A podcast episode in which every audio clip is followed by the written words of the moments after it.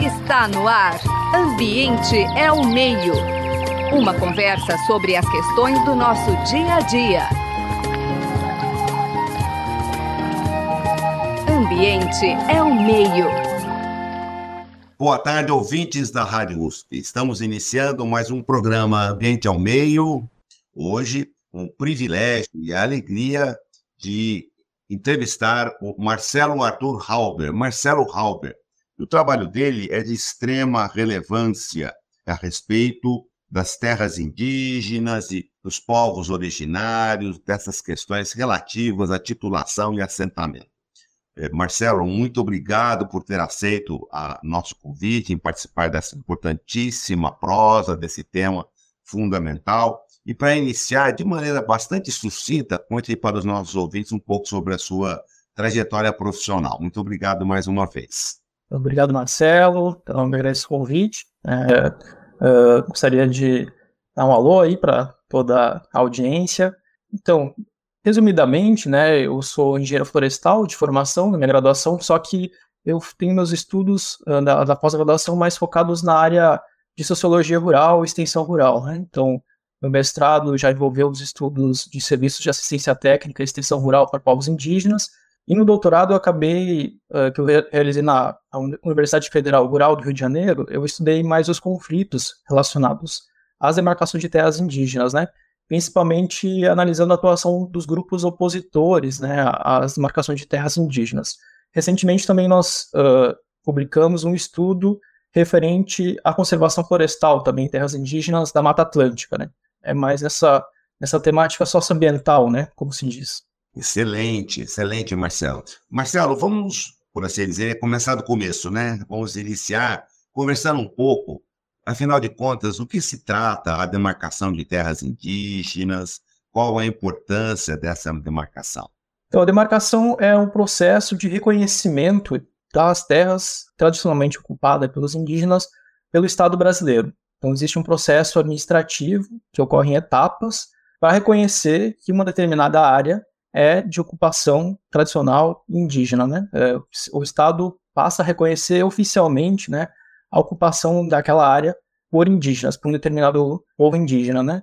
É, como é que ocorre esse processo? A, de, a demanda é apresentada para a FUNAI, a FUNAI abre, então, um grupo de estudos, né, um grupo de trabalho para realizar a identificação dessa área, né, estabelecer um polígono, né, do, do, dessa, dessa área, né. É, o estudo analisado pela FUNAI, a, a, FUNAI então publica publicamente, né, primeiro como que é essa área, né, ela é, essa área então é publicizada para que se possa também ocorrer possíveis contestações, né, dessa área. O estudo então avança uh, posteriormente para o Ministério da Justiça. O Ministério da Justiça novamente né, analisa esse processo de reconhecimento daquela área e então a área finalmente passa posteriormente para a homologação presidencial. Então são várias etapas, né? É um processo bastante complexo, né, que envolve então principalmente a FUNAI, o Ministério da Justiça e a Presidência da República. Então, cada um deles tendo um papel bastante importante, né, nesse processo de reconhecimento dos, dos territórios indígenas. Depois que esse processo é concluído, né, é, as terras indígenas elas são registradas como patrimônio da União. Então, são, são terras estatais, né, uma forma de terra pública, e essas áreas então são pertencentes, pertencentes à União, e os indígenas têm o direito ao usufruto exclusivo dessas áreas, né? Então elas têm direito à posse permanente e usufruto exclusivo dessa área que foi reconhecida como terra indígena. Então, a importância, depois da sua explicação, me parece bem óbvia, mas destaque para nós os principais aspectos delas, né? Até porque esse uso exclusivo atribuiria a esse, esse quinhão, né, essa terra, uma, uma maneira de vida específica deles. Conta para a gente um pouquinho, esclareça, por favor, esse ponto. Isso, é, isso mesmo está previsto em lei, né, que essa área vai, então vai poder ser utilizada segundo os, os usos, costumes e tradições daquele povo indígena que habita aquela terra indígena. E também dá direito a, a que sejam retirados, né, possíveis ocupantes não indígenas daquela área, justamente para garantir o usufruto exclusivo das terras indígenas. E a gente tem uma questão aí que as terras indígenas acabam sendo só realmente reconhecidas pelo Estado brasileiro, pela sociedade do entorno, quando vai concluir lá adiante o processo de homologação, né? Então, até que ocorra a homologação, muitas vezes eh, ainda a justiça, o Estado brasileiro, considera ainda legítimo, muitas vezes, até a posse ou a propriedade de, de, de terras né, de, de pessoas não indígenas dentro do, do polígono da terra indígena. Então, e aí que está muito dos conflitos né, que existem atualmente relacionados às terras indígenas. Né? Muitas vezes uh, se permitiu que ocorresse colonização é, sobre, sobre áreas indígenas, né, o, o os estados, as unidades federativas muitas vezes promoveram uh, colonização em cima de áreas né, uh, originárias dos povos indígenas, e esse processo só vai uh, ocorrer, né, às vezes décadas depois, né, de reconhecimento como terra indígena, e isso acaba levando a conflitos porque você precisa retirar esses ocupantes né, indígenas dessas áreas, né, e surgem questões muito complexas em torno né, né, do processo de reconhecimento, regularização das terras indígenas. E a gente no Brasil tem visto na última década muitos conflitos eclodirem né, eh, em torno desse processo de demarcação de terras indígenas. O Marcelo, me veio à mente o governo Bolsonaro que uma das primeiras medidas que ele tomou foi retirar a FUNAI, que em teoria é uma fundação que trataria dos interesses indígenas, e colocou debaixo da asa da, da Damares, provavelmente algum santo na goiabeira que contou para ela que deveria ser assim. É. E, e, como se isso não bastasse de ser algo absolutamente nefasto, determinou que a demarcação de terras seria feita pelo Ministério da Agricultura. Pelo que você comenta, se há 500 anos né, que a gente tem essa prática de invadir terra dos índios, né, dos, dos povos indígenas, afinal de contas o Brasil não foi descoberto, foi invadido, né? nós estamos invadindo as terras deles. E pelo que você menciona, e nós vamos conversar mais no programa, Obviamente, o setor agropecuário ele é um, um obstáculo nessas conquistas de demarcação de terras indígenas. Isso ser levado para o Ministério da Agricultura, isso é uma afronta, né? Você passa além de piada de mau gosto, né? Portanto, esses quatro anos devem ter sido terríveis diante da declaração de que não irei regularizar nenhum metro quadrado de terra indígena. É isso mesmo? É, felizmente o governo Bolsonaro acabou tendo uma grande derrota, né, nessa tentativa aí de mudar uh, a autoridade, né, que realiza o processo de demarcação de terras indígenas. Realmente seria muito complicado uh, se ficasse no Ministério da Agricultura, porque nós temos, uh, nos, últimos 20, nos últimos 20 anos, por aí, pessoas muito alinhadas à agropecuária, às demandas da agropecuária, né, ocupando os, os principais cargos do Ministério da Agricultura, né? Uh, então, houve uma mobilização aí que foi liderada pela deputada Joênia Wapichana, que atualmente né, é presidente da, da FUNAI. Uh, Joênia teve uma atuação bastante importante né, durante essa última legislatura, mas a gente também viu que, como uh, a presidência da República tem uma função determinante né, nesse processo de reconhecimento de terras indígenas, ainda assim levou à total paralisação de, de homologações, né, de, da conclusão, né, de reconhecimento de, de terras indígenas, porque de fato era algo que era a cargo do presidente Bolsonaro, né, e ele de fato acabou não homologando nenhuma nova terra indígena. Ah, então, por exemplo, conflitos que eu identifiquei no estudo da tese de doutorado, que ocorriam lá em 2011, 2012, 2013, eles ficaram sem solução já por mais de 10 anos. É, então você tem aí o, o, governo federal saindo da mediação desses conflitos e parando de buscar uma solução para esses conflitos aí envolvendo agropecuaristas e povos indígenas. Né? A gente tem outros sujeitos aí, outros atores envolvidos, mas é, boa parte dos conflitos aí no sul, no sudeste, né, no Mato Grosso do Sul, eles são principalmente de agropecuaristas e é, com os povos indígenas, né? Tem, tem um conflito aí de, de concepções de uso, né? Até mesmo, né? Tem, tem uma questão de cosmovisão aí, né? Sobre o que é o uso da terra, sobre as relações com a natureza, né? E isso tudo entra em conflito, né? As pessoas têm uma visão também bastante racista em relação aos povos indígenas, ainda é bastante naturalizado, né? o racismo em relação aos povos indígenas a gente tem amadurecido bastante, né, graças ao engajamento as lideranças que estão aí ocupando as redes, né, ocupando os meios de comunicação, promovendo a própria comunicação e enfrentando isso, mas ainda é algo bastante presente, né, na sociedade brasileira.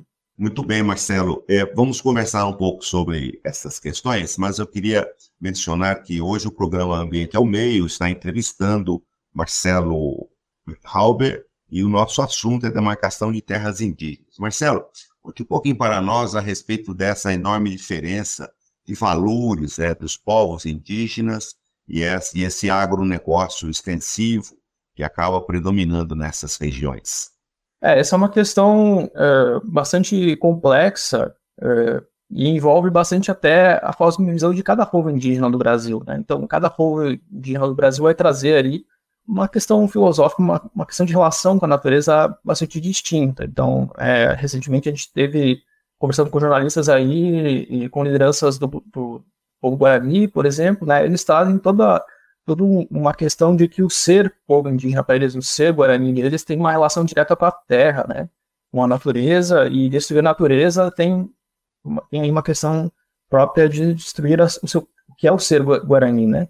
Então, são, são várias questões aí em jogo, e tem também aí uma visão muito utilitarista, né, pelos ocidentais da natureza, né, só é útil aquilo que gera recursos financeiros, né? Então, é, então é algo que, que, vem muito forte nesses embates, né, em relação às demarcações de terras indígenas. Muitos argumentos aí contra as demarcações são, são sustentados por lideranças aí do negócio, por, por entidades da representativa do negócio, da agropecuária, uh, de que haveriam perdas, né, econômicas com as demarcações de terras indígenas e, e, e isso é, é bastante é, presente ainda, né, Uh, eles, essas entidades, né, da Copepeira estão todas muito, muito atentas também, né, aos, aos, primeiros passos aí que o governo Lula tem a dar em relação às demarcações de terras indígenas, né. Então, é uma questão é, que virá de novo à tona no debate nacional, acredito eu, né, pelo Congresso Nacional aí, porque uh, se as demarcações aí voltarem a ocorrer, né, eu acredito que haverá novamente uma organização mais consistente, né, dos opositores às demarcações de terras indígenas. Sem dúvida alguma, o governo federal, até por ser o, a tutela da terra e da própria condições dos povos indígenas ser atribuída exatamente ao governo central, ao governo federal, eu fico pensando, e a pergunta é nesse sentido, de um lado você tem os povos originários com a sua cultura, etc. Do outro você tem pura e simplesmente a ideia de que tenho que dar dinheiro. E custe o que custar. É se eu for escravizar pessoas para produzir uva e vinho, azar, eu preciso, eu preciso ganhar dinheiro, eu preciso ganhar dinheiro. Então, a morte de pessoas, que são muitos, talvez o Bruno Pereira e o Dom Filho sejam os, atualmente os que estão aí na vitrine, e essas mortes não são casuais, entendo eu, eu estou te provocando, Marcelo, elas não são casuais, da mesma maneira que não é casual aquele garimpo ilegal que passa longe, muito longe daquele romantismo do garimpeiro e sua pateia. Aquilo é uma estrutura organizada que toma conta daquilo. Se não houvesse a complacência, não estou querendo usar o termo conivência, viu, Marcelo? Do governo federal, nada disso existiria. Portanto, a demarcação da terra indígena e a manutenção dessa terra indígena são desafios não do governo federal, mas da sociedade brasileira. Como fazer com esse desafio? Como colocar isso na pauta definitivamente? É, esse desafio ele acaba sendo ele acaba sendo muito centrado mesmo no governo federal, porque o, e o governo federal tem um papel uh, fundamental de mediação desses conflitos ali que ocorrem em torno do uso da terra, né, e da questão de exploração econômica é, dessas áreas. Por quê? Porque as lideranças locais elas frequentemente vão ser contra os direitos indígenas, né? Isso já era colocado lá na década de 80, quando se discutia a constitucionalização do direito territorial indígena, né? Que o papel do governo federal era central é, em mediar essas, esses conflitos. E quando ele sai, né, da, dessa atuação de mediação, você vê a prevalência né, da força atuando nessas áreas. A gente viu isso frequentemente na Bahia, né? Semanas atrás a gente teve dois jovens, Pataxó, assassinados na terra de Barra Velha, né? Ali é uma região uh, já há bastante tempo conflituosa, né? É uma demarcação que também já está em aberto há muito tempo. Então, muitos desses conflitos aí não, não tem uma solução dada pelo Estado brasileiro, eles vão persistindo, né? E aí e esses conflitos se arrastam com o pêndulo aí da, desses conflitos pendendo para o lado da, das, das elites locais, né? As, são as elites locais que, que acabam conseguindo impor suas vontades né, nessas regiões. Então, o papel do governo federal na mediação é fundamental e o governo federal precisa ser cobrado nesse sentido. Também uh, é muito importante que a sociedade uh, acompanhe os debates em torno disso no Congresso Nacional. Né? O Congresso Nacional ele tem sido um palco de muitos embates em torno da demarcação de terras indígenas. A Frente Parlamentar da Agropecuária, né, que é a frente onde formalmente se organiza a bancada ruralista, ela tem tido uma atuação muito consistente no questionamento aí, uh, de leis relacionadas às questões socioambientais, né, seja a questão da terra, seja a questão do meio ambiente, seja a questão das terras indígenas. E é preciso cobrar parlamentares né, uh, em relação a essas temáticas. Nós também temos, uh, é importante acompanhar, né, nós também temos um debate muito importante no momento em aberto no Supremo Tribunal Federal. O Supremo Tribunal Federal está debatendo uh, o marco temporal relacionado às demarcações de terras indígenas e as entidades da agropecuária e do agronegócio é, chegaram a participar também desse debate, no, se representando né, no Supremo Tribunal Federal. E é importante acompanhar todas essas atuações né, dessas entidades representativas, da bancada ruralista, porque eles conseguem atuar de maneira. Eles ainda conseguem atuar né, de maneira uh, sem tanta visibilidade, né? Eles conseguem aparecer mais para a sua base política do que para a sociedade brasileira em geral. Então é importante estar bastante atento às denúncias, né, dessas propostas que venham aí a ferir os direitos territoriais indígenas, né. Provavelmente nós vamos ter um debate aí, novamente, de como que é feito o processo de demarcação de terras indígenas, porque nós temos agora o Ministério dos Povos Indígenas, e é importante que esse debate não acabe revertendo em perdas, né, eh, para os povos indígenas, porque provavelmente as demarcações vão ficar no âmbito desse ministério, né, atualmente é o Ministério da Justiça, e é provável que as demarcações passem a serem realizadas pelo Ministério dos Povos Indígenas. Então, é importante que se acompanhe esse debate a sociedade esteja bastante atenta, né, ao que ocorre no Congresso Nacional, para que não, nesse, nesses debates aí tão importantes, não, não se haja mais perdas, né, até uh, a questão do debate da mineração uh, em terras indígenas, né, que afeta muitas terras indígenas do norte, está todo mundo acompanhando, né, a questão do humano, e são coisas, são questões que já passaram em debate recentemente no Congresso Nacional e quase aprovaram propostas bem desvantajosas, né, para os povos indígenas. Então, a, vigilância né, da, da, sociedade civil é muito importante nesses debates. Marcelo, você toca em assuntos cruciais, né? Então, os povos indígenas, eu vou te provocando, né? É minha, minha função aqui é te provocar um pouco, assim. Os povos indígenas, assim como outros assuntos em esfera nacional, na realidade são políticas de Estado e não de governo. Né, você está lá na Constituição, estão nas leis, portanto, entra governo, sai governo, aquilo deve permanecer. Os ruralistas logo perceberam, já há algum tempo, perceberam que eles não adianta só eles mandarem no governo, que eles já mandam há algum tempo, mas que eles têm que mandar no Estado. E aí estão fazendo reformas na Constituição e na legislação para que, então, além de mandar no governo, eles passem a mandar no Estado. Senão, a lei ninguém é obrigado a fazer ou deixar de fazer. Essa é uma primeira provocação como é que você entende que eu teria que garantir uma política de Estado e não de governo para, no nosso caso específico, demarcação e vida de povos indígenas? A demarcação é só um bom começo. Tem toda uma questão de manutenção daqueles povos, das tradições e, e não invasões, etc, etc. Então, essa é a primeira questão que eu queria comentar com você, aliás, é que você comentasse conosco, provocar você a respeito disso.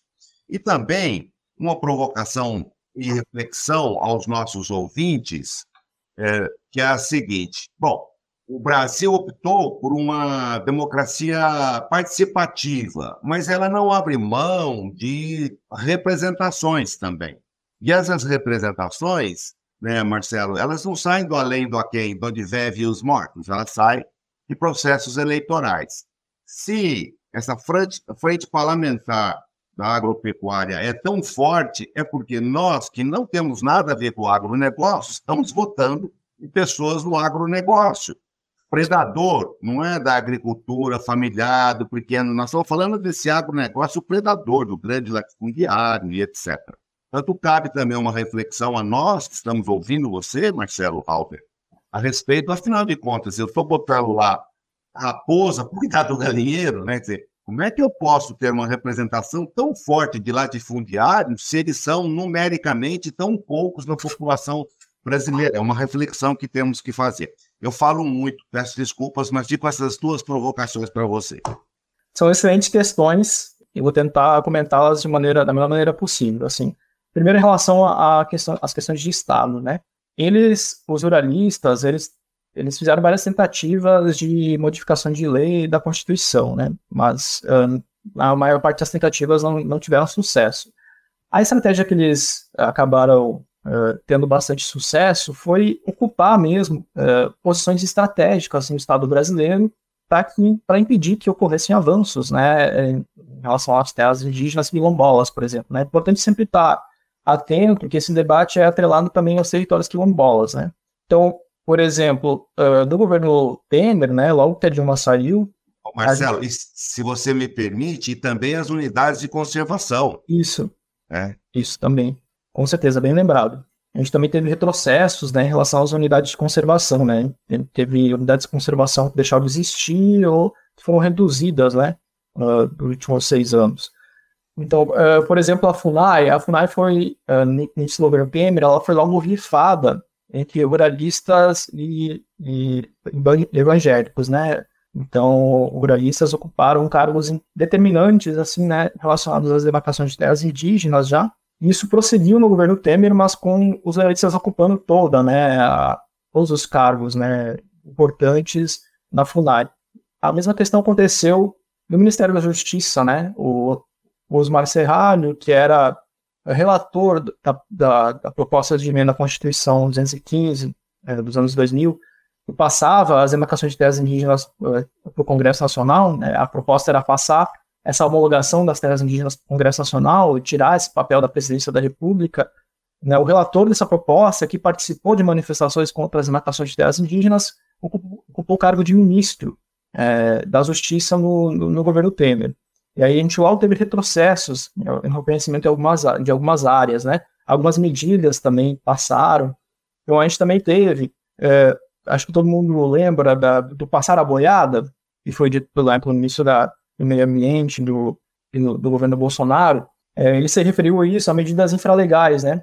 Por quê? Porque eles têm tido muita dificuldade de mudar leis e da constituição desses temas, né? Porque são temas bastante sensíveis muitas vezes eles não conseguem mobilizar né, todos os seus aliados para aprovar essas propostas.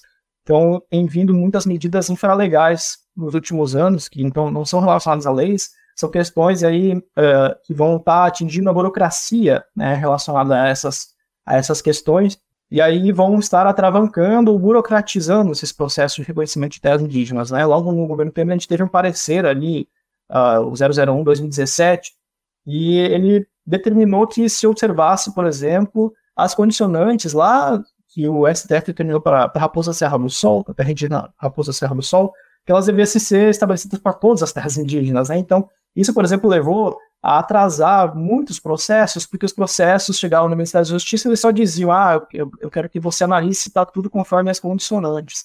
E aí, né, só nisso, atrasava uh, meses, né, para que esses processos voltassem, ou mais de ano, né, que esses processos voltassem novamente para o Ministério da Justiça.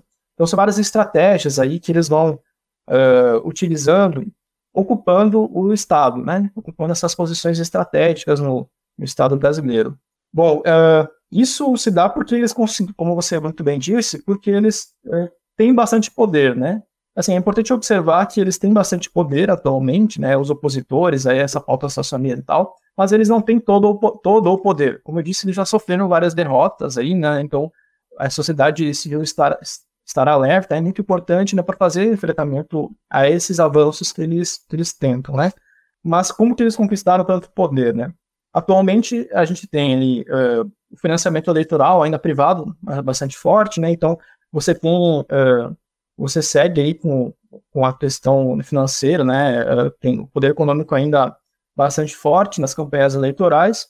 Então você tem um financiamento eleitoral aí estratégico aí, apostas, né, que, que, que são feitas na representação parlamentar mesmo, né? Tem um pesquisador aí, o Caio Pompeia, né, que demonstrou que de fato passou a haver uma uma maior, foi dada uma maior importância para a atuação parlamentar pelas lideranças desse setor a partir dos anos 2010, né? Então eles vão estar tá, também criando uma instituição focada só para uh, a mediação e orientação dos parlamentares em relação a esses temas, né?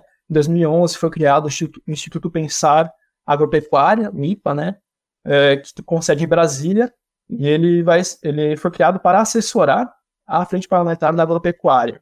Então, uh, você tem entidades de representação da agropecuária, do setor industrial, agroindustrial, é, do, do, setor financeiro, que vão estar aí uh, financiando a assessoria parlamentar voltada para esses temas aí do, dos sistemas agroalimentares, como se diz, né? E aí você tem isso, é, é, assessoria, ter uma assessoria técnica também, né? É uma questão muito importante para o dessas, dessas questões. Você não tem nada parecido, né, em, em outros setores uh, que estão assim mobilizados em Brasília. Então, uh, eles conseguem ter uma mobilização aí intelectual bastante forte, né, em torno dessas pautas e tendo muito poder, eles também acabam sendo uma, se tornando uma, uma, um lugar de agregação né, de parlamentares, né? Muitos parlamentares que não têm nada a ver com a questão né, da, da, agropecuária, né, do setor agroindustrial, acabam se agregando né, à frente parlamentar da, da agropecuária para ganhar mais importância política, né, para ganhar mais relevância. Né. Você teve o, o deputado Kim Kataguiri, né, que uh, relatou a proposta ali, uh, de licenciamento uh, ambiental, né? Então, tem pessoas que vão aí se agregando a essa pauta aí, da frente, das pautas, né, da, frente parlamentar da agropecuária. Eu até posso citar, por exemplo, uh, tem parlamentares muito importantes para a representação uh, do agronegócio que conheço, que eles, tendo muito uh, poder econômico para suas campanhas, né, eles vão em, em, em regiões de base de agricultura familiar, por exemplo, conseguem arregimentar muitos votos né, nessas regiões também, porque, assim, empresas, né, como você também, as empresas do setor agroindustrial, ou mesmo os latifundiários, né? A empresa não vota e latifundiários, né, as pessoas de grandes propriedades são poucas no Brasil, apesar de deter boa parte do território brasileiro. Então eles fazem uma mobilização muito forte, né, para regimentar votos nessas regiões aí, por exemplo, de base de agricultura familiar, né? Que é o caso, por exemplo, de onde eu sou, no Rio Grande do Sul, lá na região das Missões, onde é uma base muito, eleitoral muito importante do senador Luiz Carlos Reins, né? É uma das lideranças importantes aí, né? É, essa questão, por exemplo, da terra, né? Do questionamento das demarcações de terras indígenas.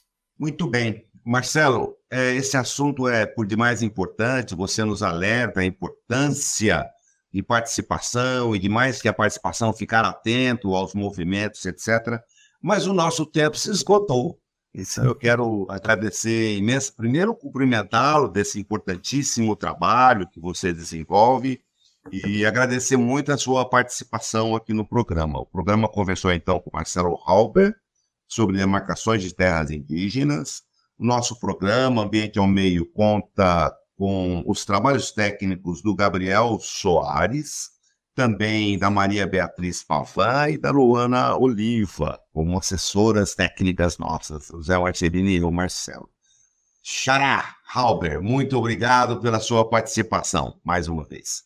Obrigado, Marcelo. Né? Então, convido também a audiência a ficar sempre atento né, a essas temáticas, uh, nesse, nesse âmbito aí tão complexo, né, que é a questão da terra e a questão dos povos indígenas do Brasil. Obrigado. Você acabou de ouvir Ambiente é o Meio. Produção e apresentação: José Marcelino e Marcelo Pereira. Música tema: Evandro Navarro. Sonoplastia: Mariovaldo Avelino. Ouça também este e outros programas em www.ribeirão.usp.br.